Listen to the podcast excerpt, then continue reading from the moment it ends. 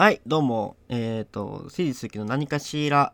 第22回ですかね。ナンバリングが間違ってなければ。はい、22回目がスタートいたしました。ね。えー、まあ、あの、毎回ね、収録するたんびにですけど、自分でね、今日何喋ろうっていうのはメモをしているんですよ。こういうこと喋ろう喋ろうっつって。まあ、箇条書きみたいなメモの時もあれば、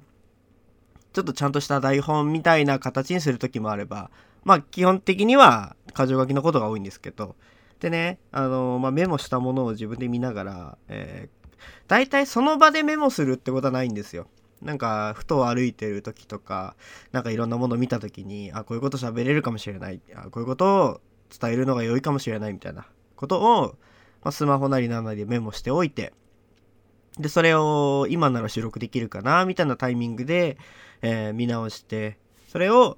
あのなんかこうやって喋ろうかなとか、あこの話題からだったらこういう風につなげていこうかなとかっていうのを考えたりしてるんですけど、その時にね、自分で自分とね、打ち合わせをする っていうのを毎回やっているので、こう、なんだろうな、な、何者なのかなっていうのをね、ちょっと、たまに不思議に思ったりするんですけど、俺は今何をやってるんだと。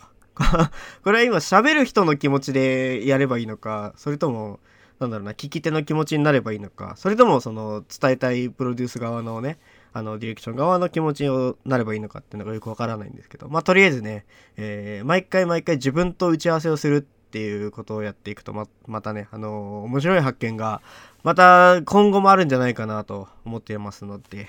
ね、自分との打ち合わせは絶やさないようにしていこうかなと思っておりますよ。はい。で、そんなメモの中からですけど、えー今日はですね、もう、何ですかね、2018年の目標としてツイッターで掲げていったことも含めてなんですけど、あの、今まで SNS なり、まあ、個人的な、何ですかね、あの、活動なりなんなりっていうのを、控えめにしてきたわけですよ。まあ、あんまり、あの、やってなかった、そもそもやってなかったっていうのもあるんですけど、まあどういうことかというと、なんとなくこういうことをした方が自分の人生豊かになるかなと思ってやってたのが、まあ、目立たない。そそもそも、あの、目立つようなことしないっていうふうに考えていて、で、目立たないとか、あと、人に嫌われるようなことしない。だからまあ、過激なことしないとかみたいな感じに近いかもしれないですね。で、それとあと、まあ自分を晒さないっていうところでやってきたんですけど、まあなんかいろいろ考えていくうちに、あの、なんて言うんですかね。あの、自分が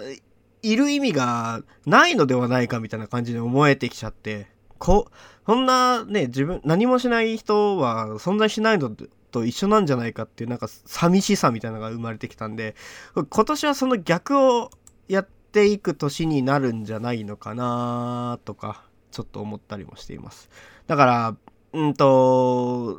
なんだろう、あえて、何かブログ書くときとか、あの、ツイッターで書くときとか、炎上しないようにしないようにっていうところだけを心がけて、えっと、安全策を取りに行ってたんですけど、そういうのをやっててももうしょうがないのかなっていうか、なんか会議とか打ち合わせ、ミーティングとかで出席する時の心構えとしてね、えー発言しない人はそこにいないのと一緒だっていうのが、まああ、人によってあると思うんですけど、僕はそれをかなり思っている人なので、で、そう考えた時に、これ、インターネット自体が会議とか、なんかそういう場だと、ね、認識してみた時にですよ、自分はそこにいないのと一緒なんじゃないかっていうふうに、こう、そういう解釈もできるなと思って、じゃあ、なんか発言はした方が良いのではないか。発言していこうかっていうふうに思い始めた次第ですよ。うん、まあ、炎上って言っても、その、あらゆる言葉に対してね、えーヘイトの言葉をぶつけることってできると思うんですよ。例えばその、お腹空いたっていう一言に対してもさ、めちゃくちゃ文句言おうと思えば言えるじゃないですか。で僕はあらゆる言葉に対しての、えーと、文句とあらゆる言葉に対しての賛辞をできると思っているのでだから自分が何か一つツイートしようとか言葉を発しようって思った時にあのー、そこでもね、あの、自分の中でミーティングが行われるわけですよ。この言葉に対して、ヘイトの言葉をぶつけるとしたら、これとこれとこれがあるな、とか。で、それに対して、えっ、ー、と、得られる褒め言葉が、こういう感じかな、っていう、あの、無駄なね、えー、なんていうんですかね、打ち合わせを行った上で、発言をするっていうことになっているんですね、今は。でも、あんまりさ、その、実際にどうなるのかわからないわけじゃないですか。お腹空いたっていうツイートをした時に、例えばその、アフリカでは あの、今、えー、大変な人間がおり、みたいな、ね、あの、飢饉が起きているんだ、みたいなこと言う人もいるかもしれないし、えー、なんかこの飽食の時代に食べれないなんてかわいそうですね、みたいなことを言う人もいるかもしれないし、あと、何ですかね。えっと、私は先ほどご飯を食べたばかりなので、えー、やめてくださいとか言う人もいるかもしれないし、ね。えー、ダイエット中なのでお腹空いたという言葉は聞きたくありませんとか、あと何があるかなえっ、ー、と、お腹に関するものとか、なんか、すごくね、えー、もう本当に無理やりこじつけたような、あの悪口も出てくるわけじゃないですか。一方で、その、プラスになる可能性もあるわけで、えっ、ー、と、たまたま同じタイミングでお腹空いた人がいて、あの、同じ近くにいたりさ、なんか、飯食い行こうぜっていう流れになる可能性もあるし、あとね、お腹空いた自体には、あの、そもそもさ、お腹空いたっていう言葉を言うことに対して何も求めてないわけじゃないですか。発する側って。お腹が空いたっていう、まあ、その、えー、タイムスタンプをつけた、刻んだだけで、で、それに対して何か見返りが欲しかったわけじゃないのに、あの、リアクションが来るだけ儲けものなのかもしれないですけれども、うん。あの、なんかそういうさ、自分があのやったことに対して自分が求めていなかったリアクションが来た時はあのそれはあなんだ、えー、なかったことにしてもいいんじゃないかなとか思ったりもするんですよね。そうそうそうあのなんかえー、まあブログでね後でテキストで書こうかなと思ってあのメモだけしたんですけどあのよくあるさ倫理問題みたいなやつであの電車がえっ、ー、と突っ込んできてます。で、デブを1人突き落とせば、えっと、電車は止まりますが、えー、デブが犠牲になります。で、その電車をデブ1人犠牲すれば100人を助けることができます。さあ、あなたはどうする？みたいな質問を出したとするじゃないですか。で、えっ、ー、と、その時に、えー、ていうんですかね、僕が聞いてるのは、えっ、ー、と、何なのかっていうのをね、えっ、ー、と、理解してないでしょ。今なんでこの問題を出したんだっていう。で、その僕が何かその倫理の問題ですって言った上で、え、ー、と、この質問を出したんだとしたら、え、ー、と、一人の命を犠牲にして100人を守ることがいいのか、それともなんか、あの全然無関係なデブを あの犠牲にしてまで100人を守る必要があるのかとかさ、そういう問題の話になるじゃないですか。で、あの、全然さ、えーと、この話をしただけだったら、あの、そもそもこの物語に出てくるのは、え犠牲になるのはデブって限ったわけじゃねえし、みたいな話もあるし、なんか、そもそもこの問題の存在を知っているのかっていうところからさ、この例え話として使ったってことが成立するかどうかが変わってきたりとか、なんか、そういう、一つ何か問題みたいなものがあった時に、その問題に対してさどういう解釈をするのかって人それぞれで全く違うからそういうなんか問題に対してどういうことまで自分が想像できるのかっていうのが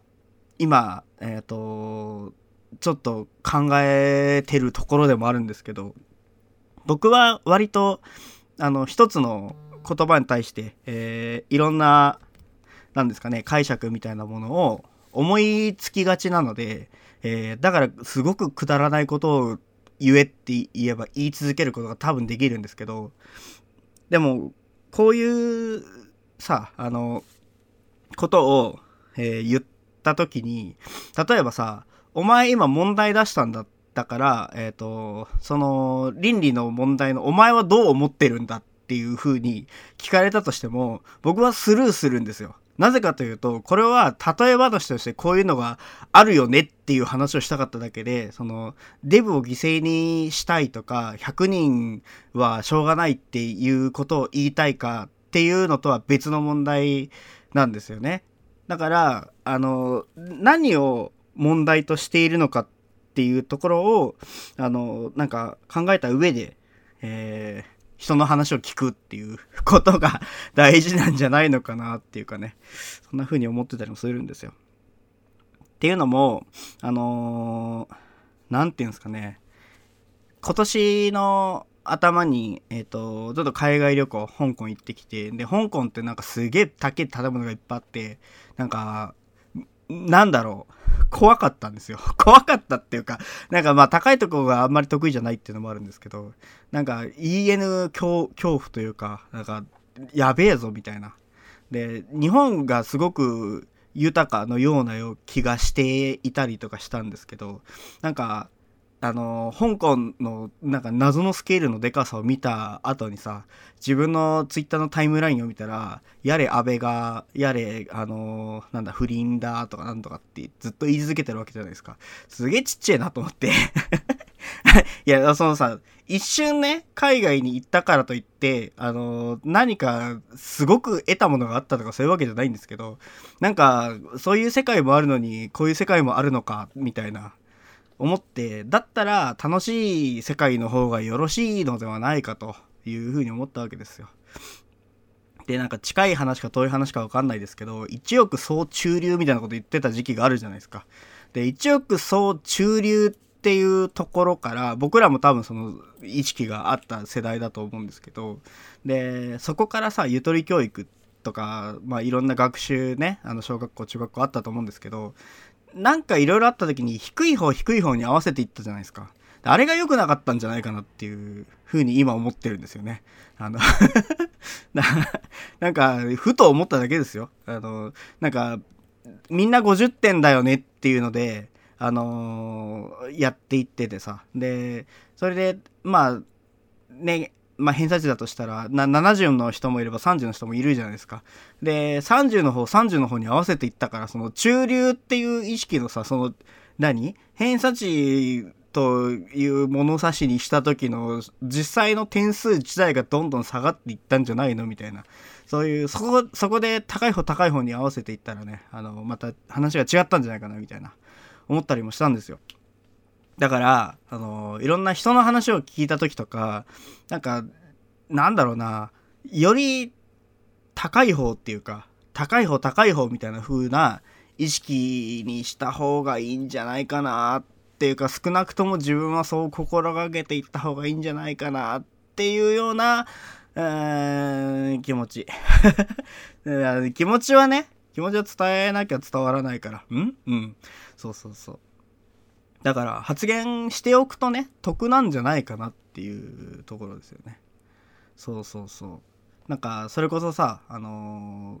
最近流行りのというかまあバーチャル YouTuber、えー、バーチャルのジャロリキスネ娘 YouTube おじさん。なんか忘れてる？大丈夫？あの猫松さんがいろいろ大変なことに巻き込まれていたりするんですけど、えーと、僕の中での、えー、あの手の解釈として、えーとまあ、何が起こったのかというと,、えーと、バーチャル YouTuber っていうね何、えー、ていうんですかね 3D モデルみたいな CG で、えー、キャラクターがいてそのキャラクターに声を当てて YouTuber をやるみたいなのが流行ってているんですよ昨今ね。でその中で、えっと、獣の耳をつけた狐の耳をつけた、えっと、ノジャっていう語尾のロリッコの、えー、見た目をしたおじさんがいるんですけどその人は自分で、えー、キャラクターを作りでまあいろんな他の人の手を借りずに全部やり遂げたっていう僕の中の認識ですけど、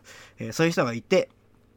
でその人が過去に言った発言に対してなんか責任を求めるみたいなことをやってるんですけどそれってあの何ですかね僕の思うに影響力ってつうのはさ、あの、自分が影響を受けたかどうかだけでいいと思ってるんですよ。その人が今何人フォロワーいるかとかっていうのじゃなくてさ、なんか、もうこの辺の話をし始めるとめんどくさくなりそうだからやめましょうか。いやー、なんか、あの、フォロワーがさ、急に増えたから影響力を持っているっていうような、あの、認識ってなんかおかしいんじゃないかなっていうのは常々思っているんですよね。だから自分が影響されたかどうかで語れよっていうところですよ。うん、まあなんかこう今日は喋った。今日はもう息継ぎもせず喋ったような感じですけどあのまたえー、次回何かしらあるんじゃないかなと思いますので、えー、よろしければお付き合いいただければなと思います。じゃあね、バイバイ。